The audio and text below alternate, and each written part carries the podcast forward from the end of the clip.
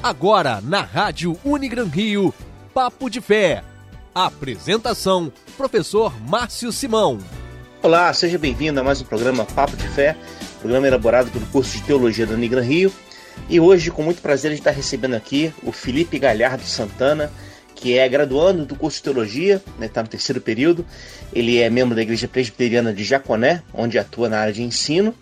E ele participou também durante algum tempo como editor da Sociedade C.S. Do Brasil, o que já inclusive funciona como uma espécie de é, previsão do tema desse, desse papo de fé de hoje. Então, Felipe, seja muito bem-vindo, muito prazer te receber aqui. Valeu, Márcio, obrigado. O prazer, na verdade, é meu. Uh, é sempre uma, um privilégio estar tá, tá podendo falar de C.S. E acho que a gente tem muito a ganhar conversando a respeito. Né? Vai ser um prazer participar aí, responder as perguntas da melhor maneira possível. Muito bem, então. Então vamos começar aqui com a primeira pergunta, que é, na verdade, pergunta básica, né? É, como é que foi a sua experiência com a literatura de C.S. Lewis, né? Eu, eu faço essa pergunta porque, no meu caso, meu encontro com Lewis se deu no, através do desenho animado, né, o Leão Feiticeiro Guarda-Roupa, que foi exibido pela TV Educativa um, muito tempo atrás, e foi meu primeiro contato com a, com a obra de Lewis, depois eu conheci os livros e tudo mais. E, e você, como é que foi a sua experiência com, com o C.S. Lewis? Cara, então, eu conheci, conheci C.S. Lewis cerca de 5 ou 6 anos atrás, estava em busca de conteúdo teológico, né, estava na, né, conhecendo as grandes doutrinas cristãs, conhecendo os grandes teólogos cristãos, e eu via as pessoas citando muito C.S. Lewis. Né? Nos livros que eu lia, tava, tinha sempre uma citação do C.S. Lewis, eu ficava encantado com aquilo. Eram sempre citações muito boas, né? E eu decidi ler um dos seus livros, Cristianismo Puro e Simples. Fiquei encantado logo no, no começo do livro, o prefácio, na verdade, do, do Cristianismo Puro e Simples me encantou muito. E a partir daquele momento eu fiquei fascinado por C.S. Lewis. E eu não ganhei só mais um teólogo entre os outros que eu já, que eu já gostava, né? Eu ganhei um, um guia, na verdade. O C.S. Lewis funcionou para mim como um guia na teologia e em outras áreas também. Né? Eu passei a admirar muito C.S. Lewis e um, uma das minhas grandes dificuldades, logo no começo que eu, que eu comecei a ler C.S. Lewis, é que eu já me interessava muito por teologia, tinha muitos amigos que gostavam de teologia também, eu era já da igreja, e eu queria falar de C.S. Lewis para os meus pares, mas eu encontrei muita resistência, porque, veja bem, C.S. Lewis, no meio, no, meio, no meio mais conservador da teologia, era tido como herege, era tido como liberal, era tido como arminiano, eu encontrava muitos termos pejorativos para se referirem a C.S. Lewis. Eu encontrei essa dificuldade. Né? Então eu resolvi me aprofundar um pouco mais além do superficial, né? ir além de cristianismo puro e simples, estudar para ver se aqueles termos pejorativos realmente tinham consistência, né? realmente o que pensava C.S. Lewis e como pensava C.S. Lewis. Desde então, foi quando eu comecei a ter um aprofundamento um pouco melhor das obras de Lewis e não desde então não parei de ler, foi um livro atrás do outro e sabe é, me ajudou muito de maneiras diversas. C.S. Lewis é impressionante. Interessante você mencionar isso porque realmente é também a impressão que eu tenho, né? O, o Lewis pa, para um viés assim mais conservador ele é considerado é, muito além do que deveria estar, né? E, e, no outro extremo, né, para o viés, é, eu não gosto de usar esses termos porque eles mais vezes são mal compreendidos, mas para um viés mais é, radicalmente né, progressista, no outro extremo da, da, dessa balança, o Lewis é considerado conservador demais. E então me parece que ele conseguiu é, encontrar esse caminho do meio, né, esse caminho do, do equilíbrio, de pensar a fé de forma dinâmica na sua próprio tempo, né? Inclusive você falou do Cristianismo Puro e Simples, né? Esse livro é sensacional, esse livro é, é incrível e ele é fruto justamente de uma tentativa de traduzir o Evangelho para uma situação contemporânea, né? Ele é fruto de é, palestras radiofônicas na é, durante a Segunda Guerra Mundial e assim é uma tentativa de fazer com que a fé tenha sentido para as pessoas. Acho que esse é um ponto, né, que C.S. Lewis nos é, nos encanta, né? É, assim, uma pergunta aqui que está surgindo é, até fora do roteiro aqui, mas entre as, as obras né, de, de Lewis, né, Cristiano Puro e Simples foi a primeira que você leu e assim uma outra que você pode chamar sua atenção assim pela dinâmica do livro, pela, pelo conteúdo. Né? Por exemplo, eu me encantei muito quando eu li o Cartas do Inferno, né? na antiga edição da ABU, Aliança Bíblica Universitária, é, o Cartas do Diabo e Aprendiz hoje, né? Que eu achei um livro sensacional, muito bem escrito, assim, muito, muito, muito rico, né, em, em imagens. É, e no seu caso, né, qual é a, um livro assim, segundo livro da sua vida de, de C.S. Lewis? Cara, uh, além de, é, na verdade, Cartas de um Diabo, eu sou aprendiz, também me chamou bastante atenção. É um livro ímpar de Lewis, né? Eu acho que não, não existe nada na literatura religiosa mais chegue próximo de, de Cartas de um Diabo, eu sou aprendiz. Mas, além disso, outro livro também me chama bastante atenção, que é O Grande Abismo. Para mim, um verdadeiro achado na literatura lewisiana, é uma verdadeira relíquia da pena de C.S. Lewis. E uma coisa que as pessoas não prestam tanto atenção é na capacidade de Lewis transpor seus argumentos mais sofisticados para o mundo imaginário. E Grande Abismo é uma grande prova disso, né? Na verdade, as pessoas quando leem esse livro pensam muito na questão do purgatório, né? A narrativa se passa em uma espécie de purgatório, né? O que elas não compreendem, no entanto, é a mensagem central do livro, né? Que as pessoas se tornam aquilo que elas fazem, elas se tornam aquilo que elas amam. Então, uh, Lewis está querendo dizer: você não vai querer estar no céu se tudo o que você ama, se tudo o que você faz não tem nada a ver com o céu, né? E isso é é incrível, né? Há uma citação bastante interessante uh, do livro de Lewis que diz exatamente isso, né? Você se torna aquilo que você faz, né? Eu acho que essa é a grande mensagem do livro. É um livro que me encanta muito, embora a maioria dos seus leitores não, não conheçam tanto. Além disso, acho que o, o livro todo do Grande Abismo fala sobre santidade de uma maneira que nem os puritanos, no melhor do século XVII, conseguiram expressar, né? É, é incrível, né? C.S. Lewis, as pessoas às vezes não prestam tanta atenção nisso, mas ele tinha essa capacidade, né? Ele foi tão impactado pela realidade de Jesus Cristo que o modo como ele se apegou a Jesus Cristo fez com que ele enxergasse o apego a outras coisas que não a Jesus Cristo uma, uma espécie de impedimento para que as pessoas realmente o conhecessem. Né? Cara, o Grande Abismo é sensacional. É, e assim, como você falou, infelizmente ele, ele é pouco conhecido ou até mal interpretado. É, eu, a minha tese de doutorado foi, uma das obras que eu analisei do Lewis foi sobre o Grande Abismo, né? Eu trabalhei exatamente a experiência mística presente no livro.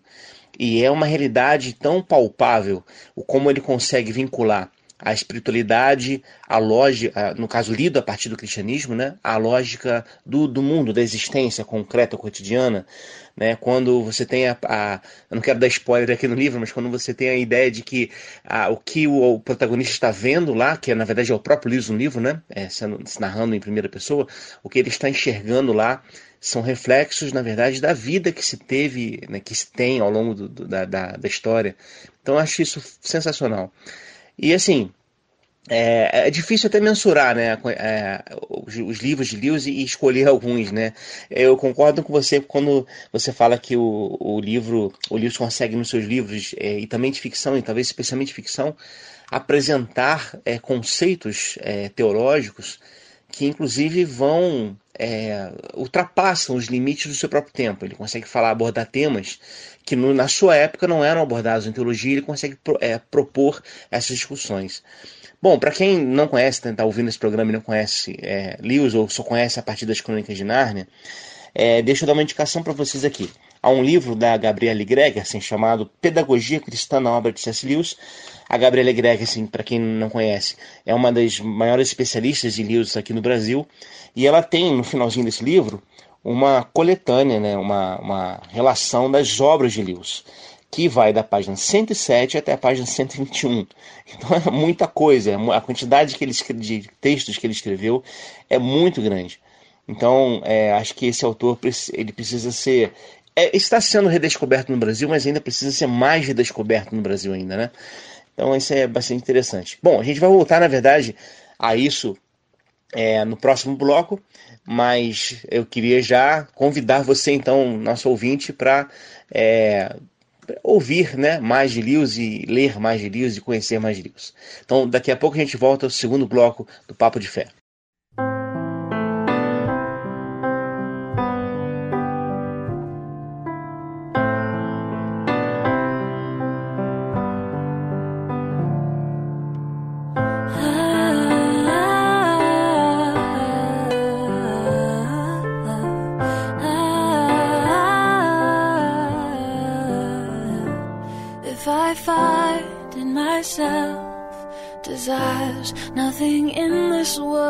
Satisfy. I can only conclude that I, I was not made for here.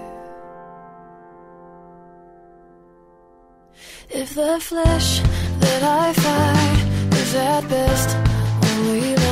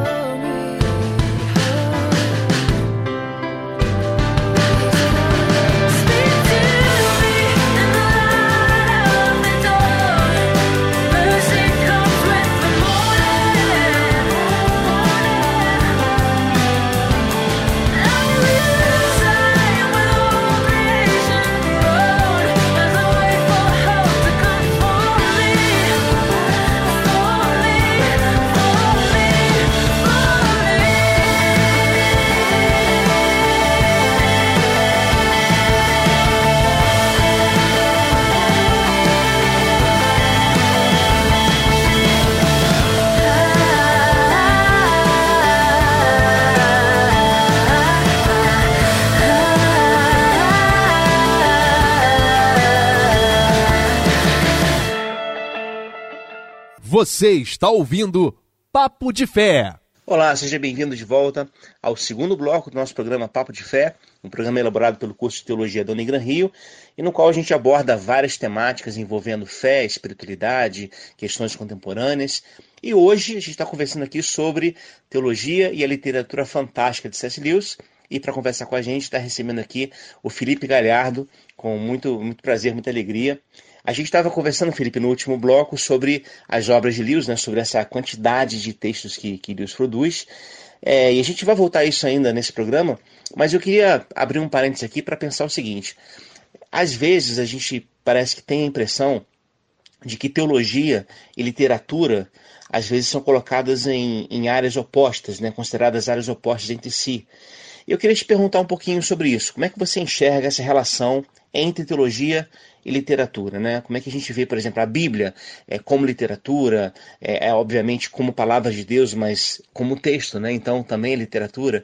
E aí, se a gente pode perceber, né, na literatura em geral, né, e e mais especificamente na literatura infanto-juvenil, que a gente vai conversar daqui a pouquinho, se a gente pode perceber a presença de valores é, e espiritualidade, né? essa, essa dimensão do mistério, da relação com o mistério que é Deus presente nesses textos. Como é que você vê essa relação?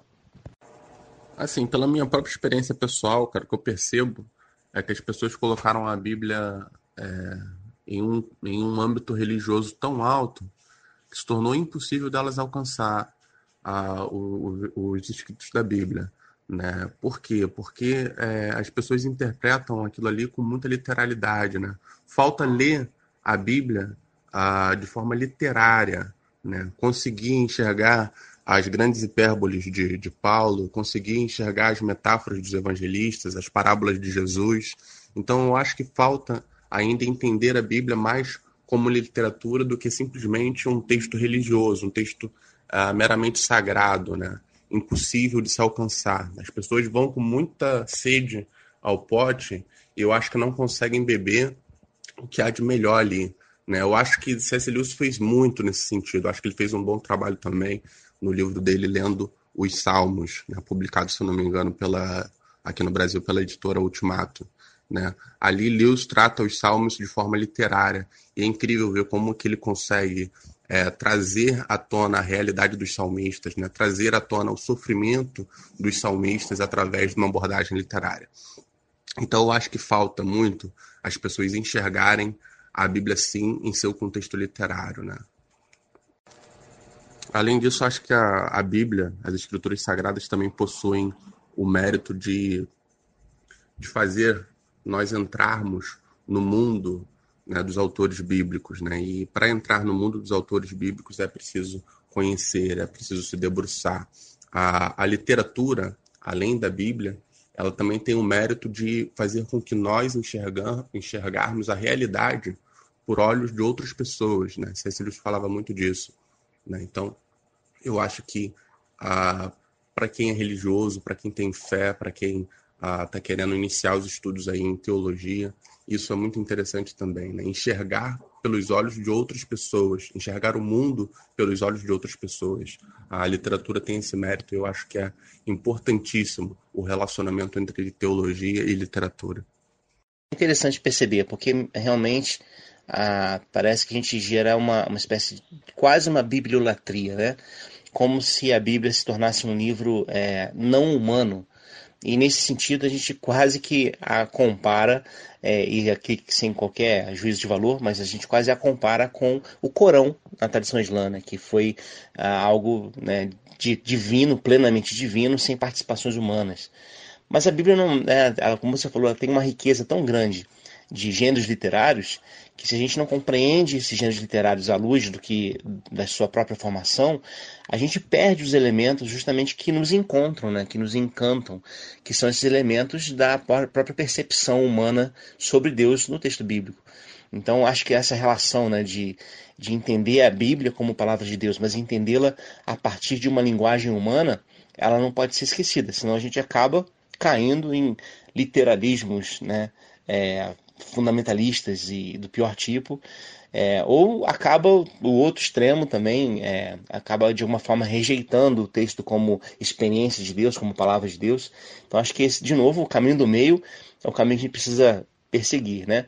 E aí você falou de Lewis sobre a questão de, da, da literatura em si, e eu lembro da citação que ele faz, né? É, a partir da literatura, eu me torno 10 mil homens diferentes, mas permaneço eu mesmo.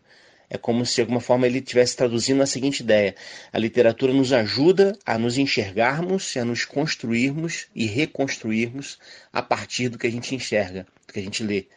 Então tem muito, muito a ver conosco, né? E aí há também uma questão importante para a gente pensar nessa, acho que nessa relação teologia e literatura, que é aquela ideia de que se o ser humano, é, se a experiência de fé, é como diria lá o, o teólogo Paul Tillich, é uma experiência que nos toma incondicionalmente, Então, tudo que o ser humano faz carregará esse elemento da sua relação com o sagrado. Então, você encontra na cultura humana os traços desse sagrado, as manifestações desse sagrado e as formas de relacionamento com esse sagrado. Então, acho que isso é interessante a gente destacar isso, né? É porque a gente vai, de uma forma, enriquecendo mais a nossa leitura bíblica e também nos ajudando mais a perceber o valor das, da literatura em geral. E aí, aliás, falando sobre isso, você acha que na nossa formação é, teológica, é, pastoral, você acha que existe ausência de, de contato com literatura? Eu digo literatura nacional, por exemplo, Machado de Assis, Graciliano Ramos, ou literatura estrangeira, em literatura em geral. Você acha que há essa ausência? Sem dúvida, sem dúvida. Eu, a impressão que eu tenho, eu não sou nenhum uh, ministro ordenado, não sou pastor, uh, mas sou graduando em teologia. Então, a impressão que eu tenho quando as pessoas se interessam por teologia, elas se apegam por teologia, elas começam a consumir muita teologia, mas elas acabam se tornando bruxos, né, verdadeiros bruxos, porque não saem do âmbito uh, teológico, não conseguem uh, se expressar, às vezes, literariamente, elas não conseguem dialogar. Eu acho que isso tem muito a ver com a falta uh, da literatura na teologia. Lewis enfrentou isso em seu próprio tempo, né? Ele era muito criticado, tanto pela ala mais liberal quanto pela ala mais fundamentalista, justamente pelo seu envolvimento é, com a literatura. Aliás, é bom ressaltar que Lewis não era um teólogo por formação, né? mas na verdade ele era um acadêmico da área de literatura inglesa e medieval, se não me engano. É, deu aula em Oxford, deu aula em Cambridge também, mas sempre na área de literatura. E por isso, talvez, é que ele tenha conseguido ir tão longe, tão além do que os teólogos do seu tempo foram. Né? Eu acho que isso é muito importante, é fundamental uh, esse diálogo com, com literatura. E tem, na própria literatura brasileira, como você falou aí, tem, tem muitos bons autores para nós lermos, né? Uh, na literatura inglesa também, em especial Chesterton, que influenciou bastante C.S. Lewis. Então, acho que o, o teólogo, e mesmo a pessoa que se interessa em estar na igreja, né, a pessoa da fé mesmo, só tem a ganhar com literatura. Chesterton, cara, boa lembrança. Já fica aqui indicação para os ouvintes: O Homem que Era Quinta-feira, do Chesterton, também Ortodoxia e também ah, os livros do Padre Brown. São, são textos fantásticos, muito, são muito bons. É, e é engraçado, né, é, Felipe, essa questão de relação de, de literatura e teologia, porque ambas lidam com as questões da vida, né? Eu estou me lembrando aqui, por exemplo, do livro do, Irmãos Karamazov, né, do Dostoevsky, quando lá o, um personagem, né, o Ivan, ele grita, né? Ele fala assim: Eu não falo do sofrimento dos adultos, né? Esses comeram maçã que o diabo os carregue a todos. Mas as crianças, ah, as crianças, é como se ele estivesse explanando aqui, né? Aquela, aquela percepção de injustiça sendo feita contra o inocente. E que é algo que, por exemplo, Jó né, no texto bíblico, reproduz quando ele diz lá, é, na sua, entre aspas, blasfêmia contra Deus, né? É, se uma calamidade mata subitamente, Deus se rirá do desespero do inocente. Então acho que essa relação de literatura e teologia, ela precisa estar muito presente na nossa realidade, né? muito presente na nossa vida mesmo. E aqui eu já, já passo para uma outra, outra questão, porque se teologia e literatura já tem uma certa dificuldade de relação, e a teologia, a, perdão, a literatura infanto-juvenil, né? porque essa ainda por cima parece que carrega consigo a crença de que ela seria um tipo de literatura é, menor, né? de menor qualidade, ou então adequada somente a crianças. Eu lembro do Lewis falando né, que um conto de fadas é, do qual só crianças gostem é um conto de fadas ruim. Então eu queria. Como é que você vê essa questão da literatura infanto-juvenil, né? Contos de fada, ficção, fantasia, as crônicas de Narnia, no caso de Lewis especialmente, mas também o Senhor dos Anéis, do Tolkien. Como é que você enxerga isso? Cara, o, os contos de fadas são incríveis, né? Lewis tinha toda uma percepção muito boa a respeito dos contos de fadas, mito, mito poética, né? E para Lewis, né, e também para mim, o, esse tipo de, de, de, história, né, os contos de fada, os mitos e até as histórias infanto-juvenis, elas uh, educam a nossa imaginação. Né? A gente está acostumado a pensar apenas em nível racional, mas o nosso, a nossa capacidade imaginativa é muito importante para aquilo que nós somos.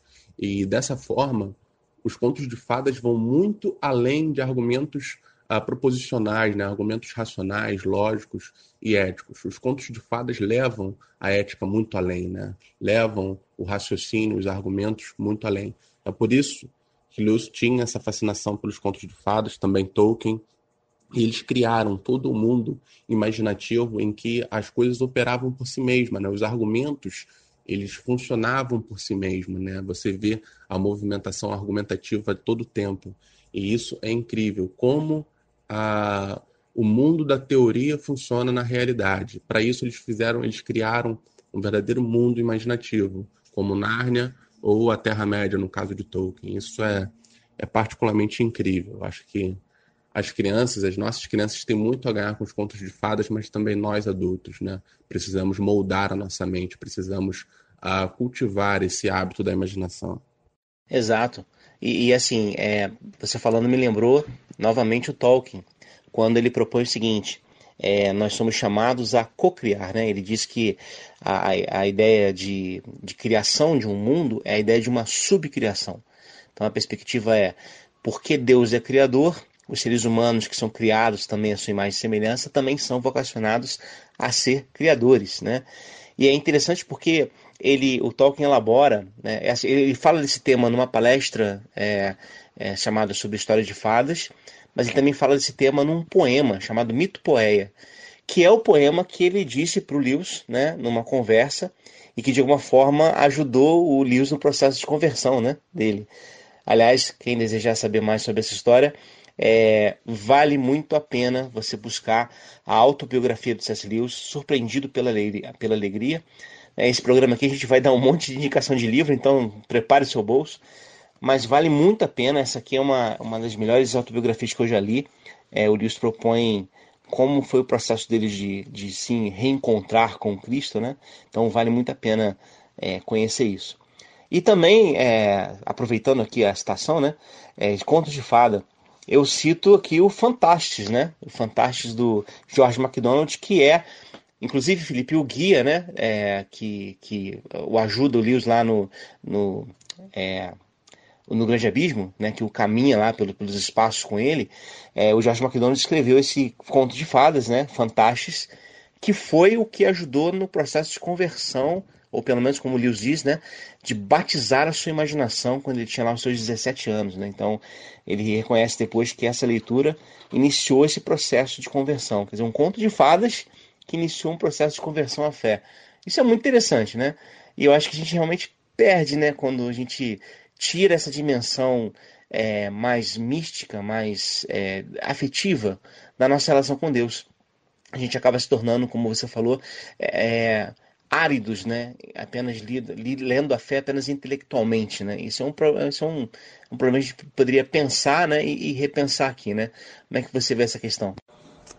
É, cara, inclusive Lewis tinha uma, uma, percepção, uma percepção do, do, das próprias escrituras como sendo uh, progressivamente mitopoética, né?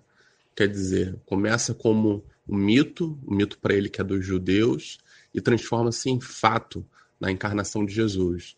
Né? É, é, claro que existe uma distinção, o que ali no Antigo Testamento para Lewis é mito e o que é fato histórico, mas o ponto central é, para C.S. Lewis é que Jesus Cristo é o mito tornado fato. Quer dizer, é, é, a realidade daquilo que todos os outros mitos eram apenas sombra.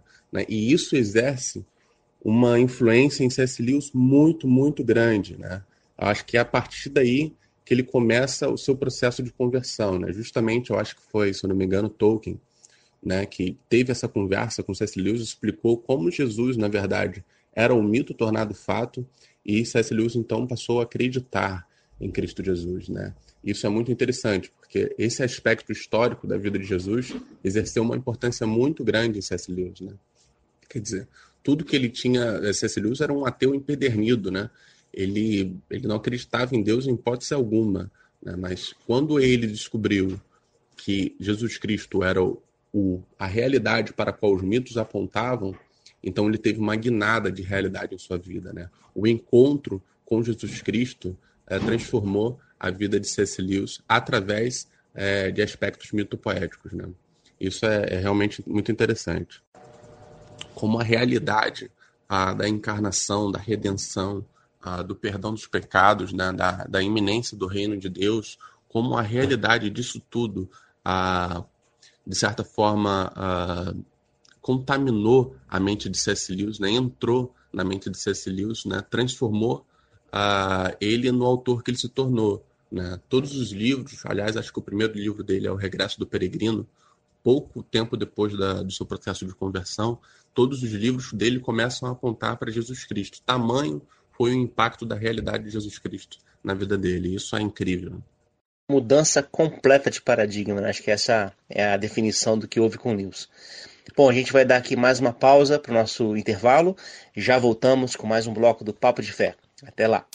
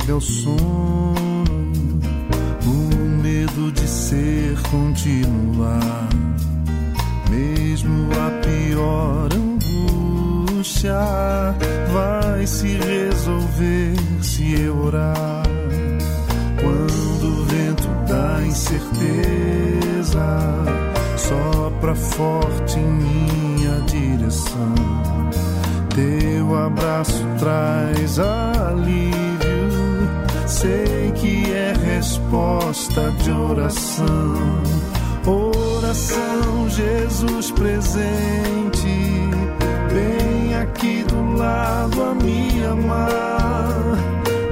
Até cabe a minha fala, mas essencialmente é escutar. Oração, Jesus presente, bem aqui do lado a me amar. Até cabe a minha fala mas essencialmente é escutar. Até cabe a minha fala, mas essencialmente é escutar. Até cabe a minha fala, mas essencialmente é escutar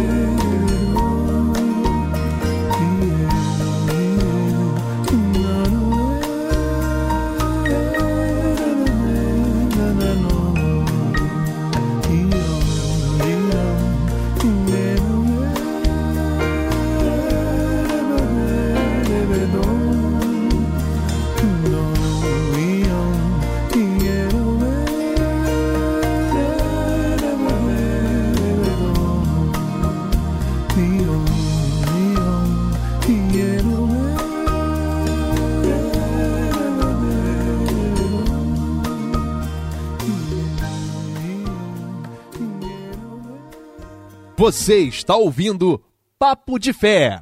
Olá, estamos de volta com o nosso terceiro bloco do programa Papo de Fé, um programa elaborado pelo curso de Teologia da Unigran Rio. E já queria dizer para você que se você tiver alguma dúvida, questão que você queira apresentar a nós, envie o seu e-mail para papodefeteológico.gmail.com. A gente vai ter o máximo prazer em responder e tratar dos seus temas, tá bom? Bom, hoje a gente está aqui conversando sobre C.S. Lewis, sobre literatura fantástica e sobre teologia, né? Conversando aqui com o Felipe, que é, e uma conversa muito boa porque a gente está lembrando aqui das obras de Lewis, né, Felipe, e, acaba é, uma obra lembra outra, né? É, no final do último bloco você estava falando desse, dessa questão de como Lewis é, reaprendeu a ver a vida, né, a partir do, do, do, olhar, do olhar de Cristo, e isso para todas as áreas, né? Assim, inclusive para aquelas para aqueles momentos difíceis da sua própria existência, né? Quando, por exemplo, a sua esposa, a Joy, é, falece de câncer, é, o livro que ele escreve logo depois, e escreve, na verdade, durante o processo de luto, né? Que é o Anatomia de uma Dor, um luto em observação, é uma das mais é, belas e profundas é, autoanálises, digamos assim, ou, ou pelo menos é, almas sendo abertas, né? É uma experiência de alma sendo aberta é, de um autor, porque você consegue ver aqui a crise existencial teológica profunda que ele passou, como ele né, diz, né? A, noite escura da alma. Então acho que isso é uma uma qualidade dos textos de Lewis, né? Eu queria começar esse bloco justamente te perguntando sobre isso. Você já falou sobre o, o livro Cristianismo Puro e Simples, mas eu queria que você, dentre as obras não ficcionais de Lewis, queria que você falasse um pouco mais sobre algumas dessas obras que você indicaria né, para que para um leitor que, por exemplo, está começando a, a conhecer Lewis e, e processos que, te, que ajudariam nesse, nesse momento de compreensão da fé. Então, quais obras você indicaria? Para quem está começando a ler C.S. Lewis, acho que eu indicaria Cristianismo por Simples mesmo, além de Cartas de um Diabo ao Seu Aprendiz. Né? Para quem gosta de literatura uh, mais ficcional, eu indicaria a Trilogia Cósmica, mas como você me perguntou sobre literatura não ficcional, eu indicaria esses dois livros. Né? Aliás, Cartas de um Diabo ao Seu Aprendiz é, é ficcional, sim. Né? Então, acho que o problema do sofrimento é muito bom também, mas é um pouco mais filosófico. Né? Uma coisa que eu acho interessante para aquele que ainda não conhece C.S. Lewis é que Lewis trabalha, e eu acho isso muito interessante, uh, de dois modos. Né? Primeiro, ele escreve para um público uh, mais amplo, né? são a superfície dos seus argumentos. E existem em suas obras que falam de um pouco para um público um pouco mais restrito, né? que é o centro dos seus argumentos. Então, é bom sempre o leitor prestar atenção nisso. Por que eu falo isso? Porque muitas pessoas que já são iniciadas em teologia, quando encontram um livro como uh, Cristianismo Por e Simples, por exemplo, elas veem ali afirmações teológicas uh, contundentes, mas que, segundo o padrão teológico é, a qual essas pessoas foram iniciadas, são afirmações teológicas uh, um pouco vagas, né? São afirmações teológica, teológicas contraditórias até e tudo mais, mas isso porque elas não prestaram atenção no corpo da obra de Lewis, né? Quer dizer, em cristianismo puro e simples, a gente tem que entender o contexto. Lewis está uh, palestrando uh, através da BBC de Londres, né? palestras radiofônicas, no tempo de guerra. Né? Então, quer dizer, ele está falando com um público bem mais amplo a respeito de teologia. Então, tem que levar isso em consideração. Então, eu acho que uma análise teológica mais profunda deve levar em consideração todo o corpo da obra de Lewis. Então, algumas pessoas podem se assustar né, com algumas afirmações teológicas de Lewis, mas se você procurar em toda a sua obra, você vai ver que existe uma coerência interna muito, muito grande. Né? Eu falo disso, eu escrevi um artigo para para um site específico e eu falava sobre. Eu tentei fazer, né, na verdade, uma introdução à teologia de C.S. Lewis. Eu usei muitas das obras ficcionais de Lewis e obras também não ficcionais para demonstrar que existe todo um elo entre as obras de Lewis que ajustam os seus argumentos. Então, quando alguém diz, bom, Lewis era liberal, né? ou então Lewis era muito ortodoxo, muito moralista, ou então Lewis era um herege, né, ou qualquer coisa do tipo, há que se analisar todo o corpo da sua obra. E isso, muitos dos seus críticos do seu tempo não fizeram, né? Na verdade, hoje nós temos acesso a muito material de Lewis, mas na época, somente os seus livros mais conhecidos, mais conhecidos eram publicados e tinham assim a ampla divulgação, né? Então, acho que para o primeiro leitor compreender isso, eu acho que é importante, né? Analisar todo o corpo da obra de C.S. Lewis.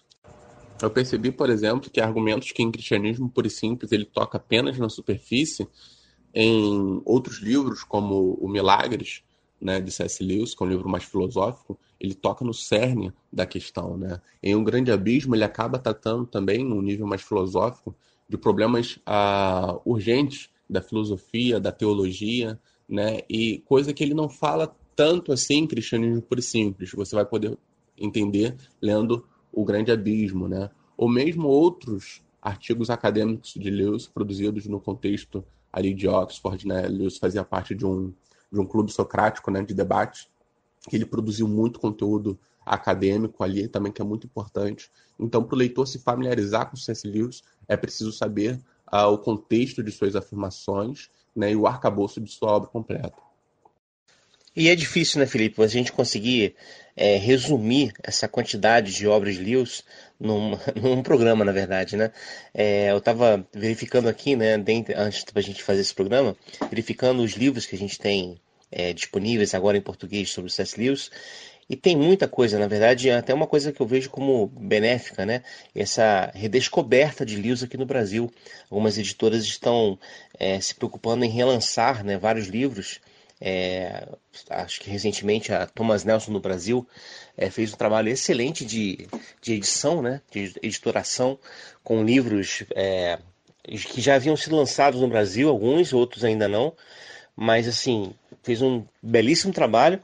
E isso nos ajuda a conhecer um pouco mais né, é, desse, desse, desse, autor né, e das suas obras, é, tanto ficcionais como não ficcionais. Mas ainda no campo da, da não ficção, é, enquanto você estava falando aí da, da, perspectiva de conhecer Lewis, conhecer o seu, o seu mundo, né? Eu me lembrei de um. Acho que foi um dos primeiros livros que eu li do Lewis, é, que ainda né, nesse, nesse primeiro momento ainda foi publicado pela acho pela Vida Nova, se não me engano, isso, pela Vida Nova. E é o livro Peso de Glória, são mensagens para o homem moderno, né? Na verdade, é uma série de, de sermões que o Lewis é, fez em várias ocasiões diferentes e é uma coisa maravilhosa, assim, o, o, o, sermão que ele propõe chamado Transposição é um dos que mais me impactou nesse, nesse texto, né, nessa, nessa coletânea. É, então, assim, ainda sobre não ficção, que outra obra você quer destacar aí pra gente sobre esse, esse autor? Bem pontuado, Márcio. Peso de Glória é deslumbrante. Talvez aí uma das primeiras obras publicadas aqui no Brasil. Se não me falha a memória, o próprio Russell Shedd, né, é, na época diretor e fundador da editora, mandou uma carta para o C.S. Lewis pedindo autorização para publicar o livro.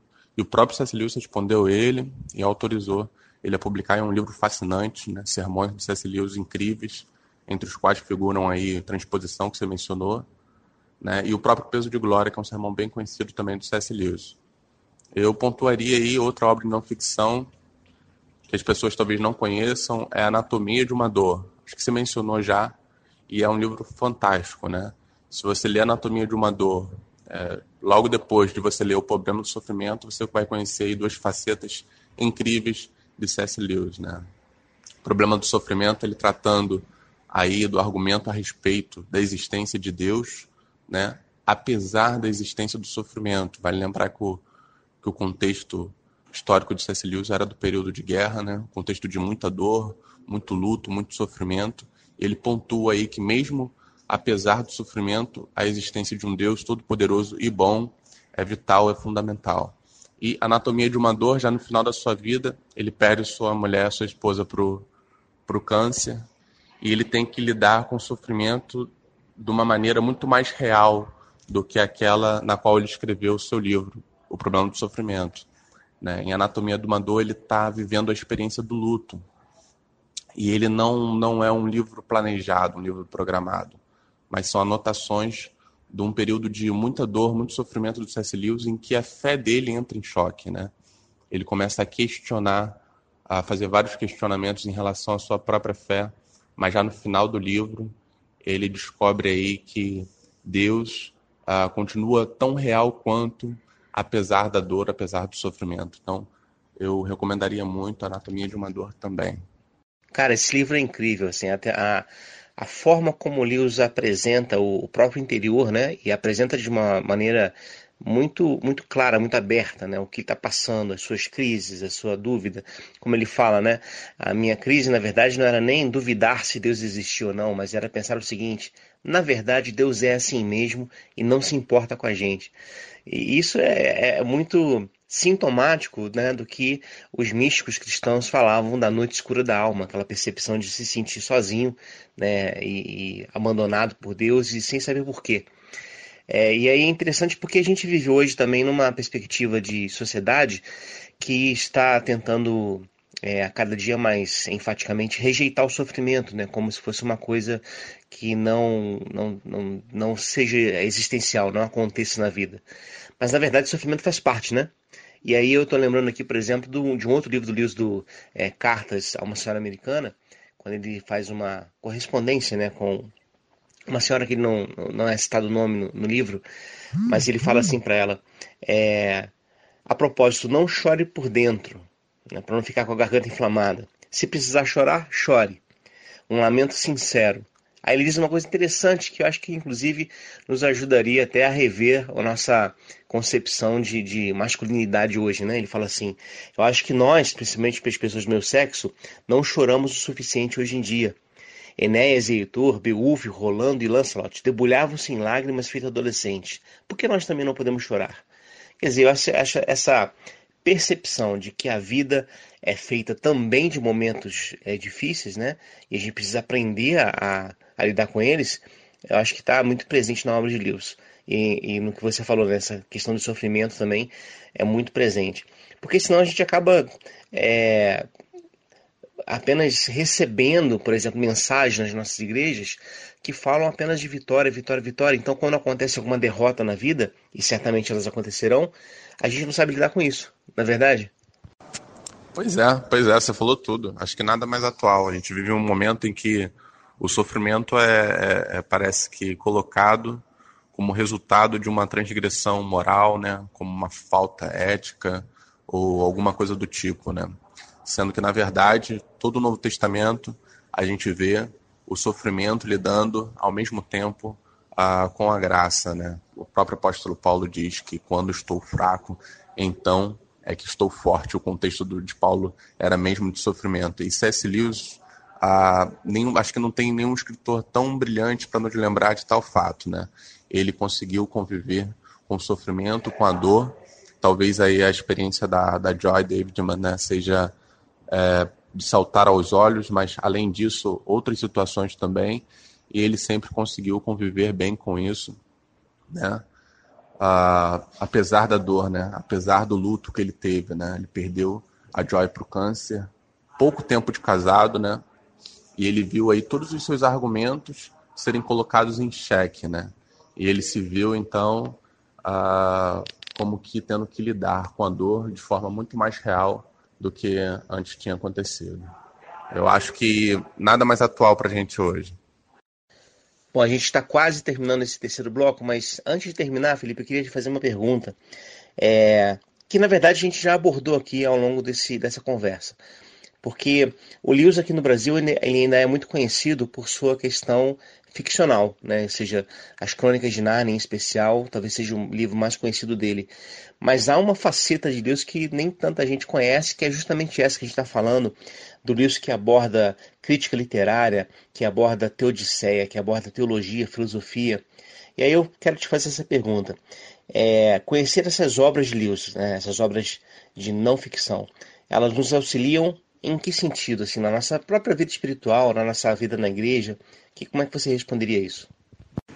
Olha, Márcio, como, como eu disse antes, C.S. Lewis serviu para mim como um guia, né? Um guia uh, espiritual, um guia é, entre os livros que eu gostava de teologia, os livros que eu gostava de filosofia.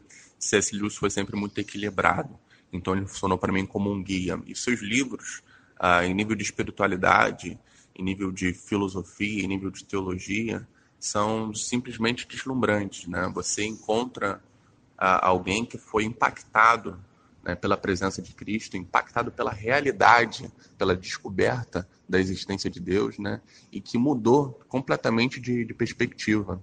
E nesse mudar de perspectiva, então ele está ah, ansioso por escrever, né, ansioso por contar, né, como ah, que se deu isso e como que é isso, né. Então, os seus livros refletem muito dessa realidade, né. As próprias crônicas de Nárnia, né, os seus livros ah, não ficcionais estão todos dizendo que nós vivemos na terra das sombras, né, mas essa é a sombra de uma realidade que ainda está por vir, né, a sombra da realidade, da eternidade. Então, eu acho que isso por si só já é incrível, né? É, você mencionou agora há pouco aí a Cartas a uma Senhora Americana e esse livro me chama bastante atenção porque veja, é, Cecílio está respondendo cartas de uma pessoa que ele que ele não conhecia pessoalmente, uma pessoa anônima, né, uma fã dele, né, uma leitura de seus livros, e ele reage de forma tão natural a isso, né? Ele reage de forma tão ah, empolgante, né? Orientando ela, é, é, dando conselhos a ela em crítica literária, em teologia mesmo, né? E sempre lembrando ela da existência de Deus. E quando já chega no final das cartas, C.S. Lewis já está é, muito debilitado, está numa situação da sua vida já de, de saúde precária, e ele lembra ela que para ele aquele era o final a, a, da sua trajetória, mas o começo daquilo que estava para surgir, né? o começo da eternidade. Então acho que só esse ponto de vista já é um guia incrível aí para quem uh, se propõe a ler C.S. Lewis. Você me lembrou exatamente uma, um trecho dessa carta, da, da, carta lá de Lewis a essa senhora americana, é, de 28 de junho de 63, quer dizer, na verdade, próximo mesmo da data da morte de C.S. Lewis, né? É, ele diz assim: somos, é, imagine-se como uma semente aguardando pacientemente dentro da terra, esperando para brotar como uma flor no tempo certo do jardineiro, no mundo real, o verdadeiro despertar. Suponho que toda a nossa vida presente, se observada de lá, parecerá apenas uma semivigília sonolenta. Estamos aqui na terra dos sonhos, mas a primeira luz da aurora está chegando, está mais próxima agora do que quando comecei a escrever essa carta. E essa expectativa né, pela plenitude da, da né, pela, pela plenitude do reino, essa expectativa está presente nas suas, na sua percepção de fé e também na sua percepção literária, nas suas escritas ficcionais. Né? É o que a gente vai falar no próximo bloco. Daqui a pouco a gente volta com mais Papo de Fé.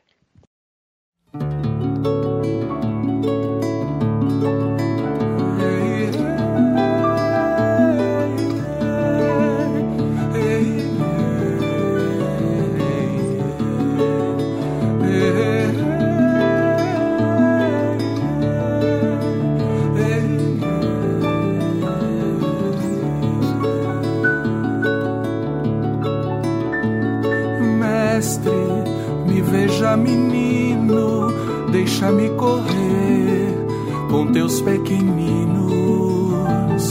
Mestre, de rosto amigável, de sorriso largo, de sereno olhar. Eu fui a ti criança e me recebeste de braços abertos. Que estranho minha distância agora. Senhor, lembra do menino que eu fui outrora.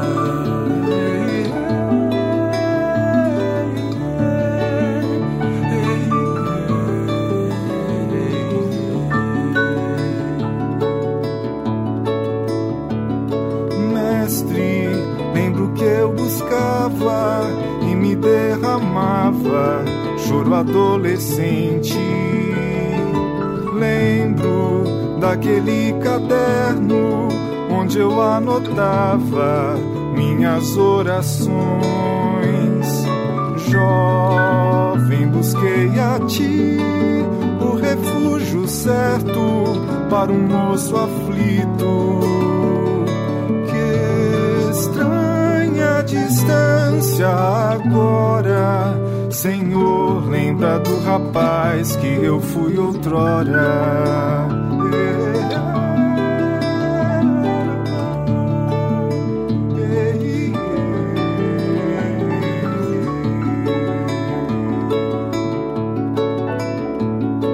Mestre, estou bem mais velho e o amor que eu tinha, onde foi parar?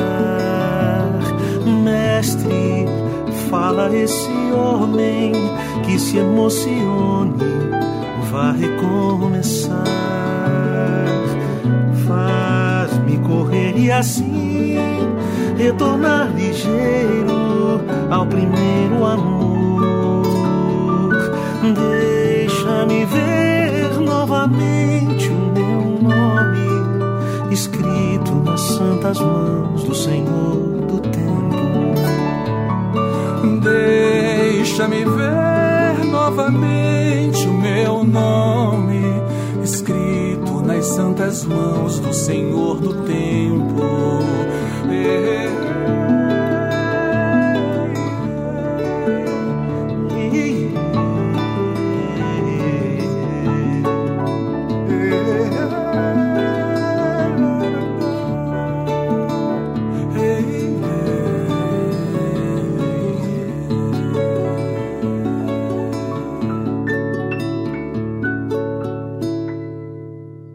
Você está ouvindo Papo de Fé. Olá, estamos de volta com o nosso último bloco do programa Papo de Fé, hoje abordando o tema Teologia e Literatura Fantástica de C.S. Lewis, um tema que é, há muito tempo é, a gente queria fazer aqui no programa e hoje a gente está conseguindo abordar esses temas, esses assuntos, conversando com o Felipe, que é aluno de teologia e que também é estudioso de Lewis, né? gosta de Lewis há bastante tempo e a conversa sendo muito boa. E a gente, no último bloco, Felipe, a gente estava conversando sobre é, as obras ficcionais, na verdade. A gente já falou isso ao longo do programa, mas estávamos direcionando mais para essa questão ficcional, porque é uma maneira que o Lewis demonstra a sua própria percepção de mundo, né? É, Lewis não é platonista no sentido de não afirmar a matéria, ao contrário, para Lewis a matéria é importante, mas ele entende que a matéria que há de ser glorificada, ou que há de ser revelada né, no reino, na plenitude do reino, é uma matéria é, mais real que a própria realidade né, que a gente vive. E isso é muito interessante, porque isso guarda realmente é, a sua relação com o próprio texto bíblico. E aí eu queria que a gente começasse a falar então, Felipe, sobre as obras de ficção de Lewis. Né? A mais conhecida, eu acho que é as Crônicas de Nárnia. E eu queria começar por essa obra. O que, que você tem a dizer sobre as Crônicas de Nárnia? Márcio, eu acho que vale ressaltar mais uma vez aí o, o mérito literário de C.S. Lewis, que compôs uh, as Crônicas de Nárnia de uma forma brilhante, né? Criou todo um mundo imaginativo e vale ressaltar isso, né? C.S. Lewis é um escritor é, simplesmente genial, né? Mas mais do que isso, né? Além disso, né? Você você tem que prestar atenção também em como as coisas estão se movimentando em Nárnia, né? Como é, como você bem disse, né? Esses livros mostram, demonstram, né? A cosmovisão de C.S. Lewis, a visão de mundo de C.S. Lewis, e ele deixa isso muito claro, né?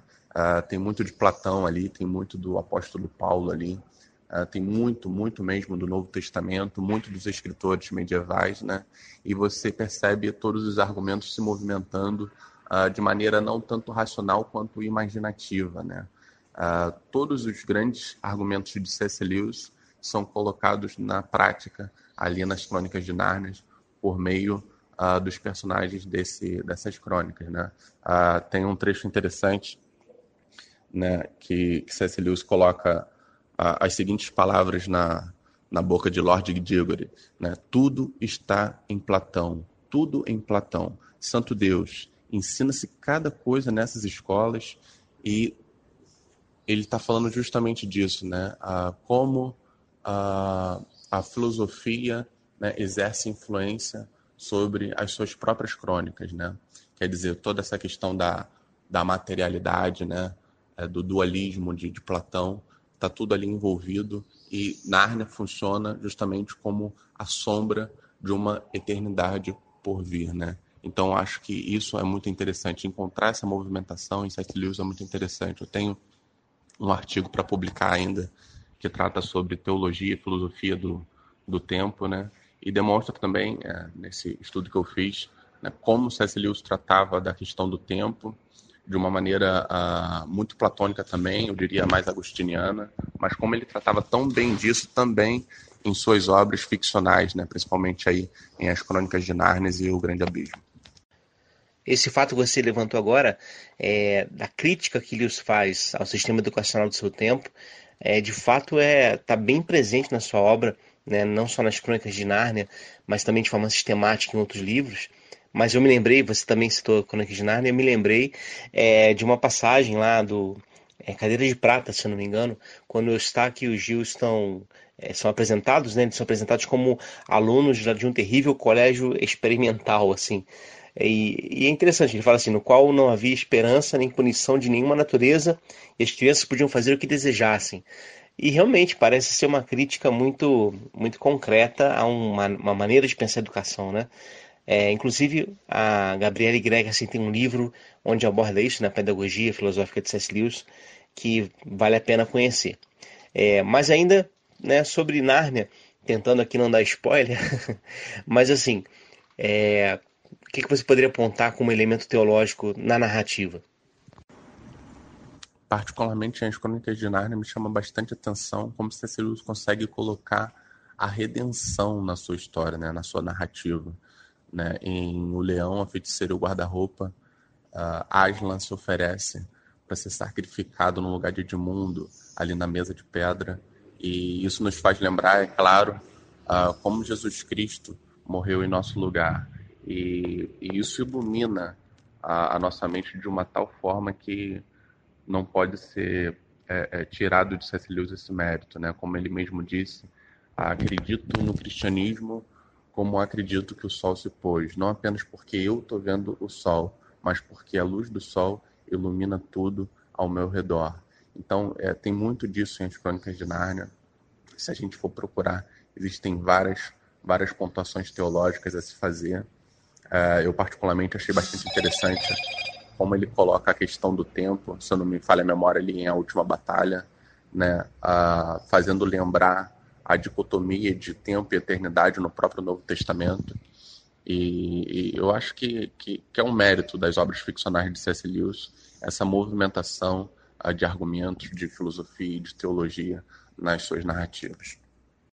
Eu acho que, especialmente na crônica, né, o Leão Feiticeiro Guarda-Roupa, que deve ser mais conhecido em função do primeiro filme também, do desenho animado, que, como eu disse lá no início do programa, foi meu primeiro contato com C.S. Lewis é, mas de fato o tema da redenção está tão claramente presente aí nessa narrativa e, e, e presente de uma forma é, não como imposição, né? Assim, isso eu acho que é um valor da literatura de ficcional de Lewis.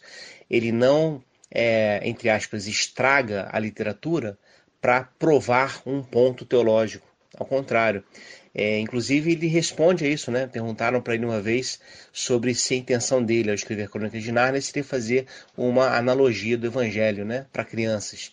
Então, nessa perspectiva, ele teria pensado: bom, quem pode ser o leão, o, o Jesus na história? Ah, é o leão. Quem pode ser o traidor? É fulano de tal.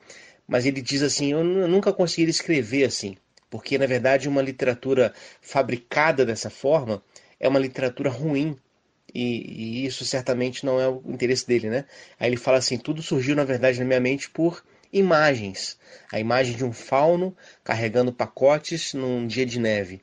Né? Ele vai, e, e uma coisa interessante que ele propõe: o que ele escreve depois, de alguma forma, transmite quem ele é, a sua crença, a sua percepção de fé.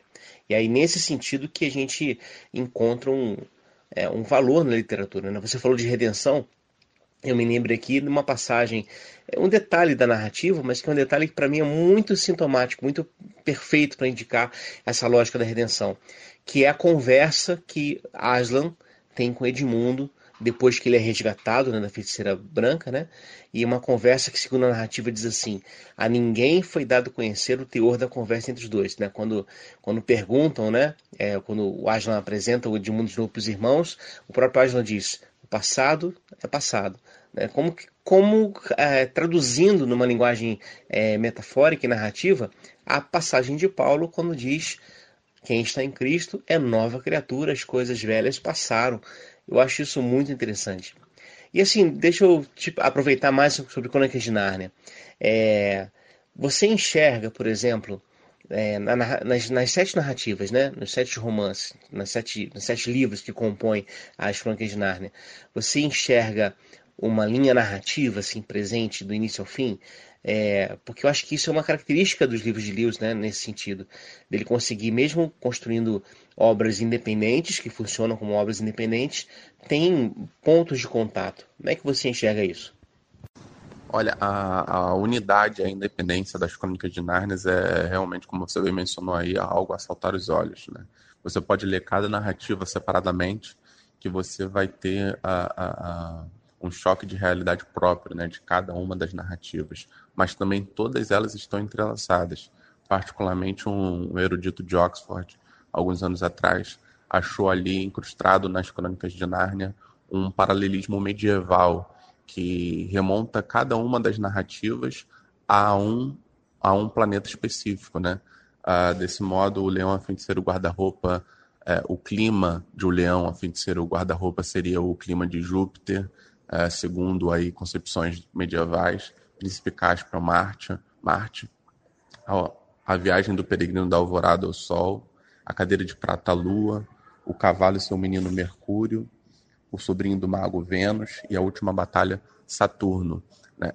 eu não conheço tanto assim o trabalho do, do desse, desse estudioso de Oxford, mas é, os argumentos são realmente impressionantes. Né? Ele pontua que cada uma das histórias possui um clima próprio uh, específico da Idade Média. Isso é muito interessante porque Lewis era um especialista em crítica literária medieval. Né? Então é bem provável que ele realmente tenha tido essa intenção de mostrar ali uh, cada um dos planetas, fornecendo assim uma unidade própria das Crônicas de Nárnia. Você falou em planetas e agora eu me lembrei de uma outra obra de ficção do Lewis que para mim também é uma das melhores, é, foi a obra que eu, que eu abordei na dissertação de mestrado, que é a trilogia cósmica. Né, essa, essa obra, na verdade, que surgiu, né, o primeiro volume, pelo menos, surgiu de uma aposta que ele fez com Tolkien, né, é, sobre escrita né, de textos vinculados à viagem no espaço, à viagem no tempo, e aí o Lewis escreve essa ficção científica de excelente qualidade, com um teor fortemente cristão, mas novamente, né, sem impor sua visão de mundo, sem, sem que, com que a fé, de alguma maneira, é, pudesse macular a própria narrativa, né? E, ele faz isso de uma forma muito brilhante. Então, assim, sobre a trilogia cósmica, queria ouvir as suas impressões. O que, que você acha desse texto? Assim, eu acho que é até interessante você falar, porque eu acho que em nível de literatura, o que mais se aproximou uh, em qualidade das obras de Tolkien foi justamente a trilogia cósmica. A minha experiência com a trilogia cósmica é sensacional. Né? Você, depois de você ler esses três livros de C.S. Lewis, você olha o mundo e o universo de uma outra forma. E, mais uma vez, você encontra ali aspectos teológicos muito fortes, como você bem pontuou, né? uma, uma realidade cristã muito evidente, mas além disso, uh, outras várias questões. Né? A trilogia cósmica parece que surge como um manifesto de C.S. Lewis contra o cientificismo de sua época. Né? Uh, então, você encontra todos esses elementos, muitos elementos filosóficos também, e que tornam uh, toda a narrativa muito mais especial do que a princípio. Então, particularmente, eu gosto muito de Perelandra, onde mais uma vez você encontra ali o tema da redenção de uma maneira muito profunda uh, e muito dramática também. Né? Mas os três livros são assim, sensacionais. Interessante observar também que C.S. Lewis uh, não está propondo em nenhum dos seus livros uh, alguma coisa do tipo como propaganda religiosa, né? As, as doutrinas cristãs, né? A realidade uh, das doutrinas cristãs surgem de forma muito natural nas suas narrativas, que não fazem com que se perca o mérito literário uh, dos mundos imaginativos que C.S. Lewis criou.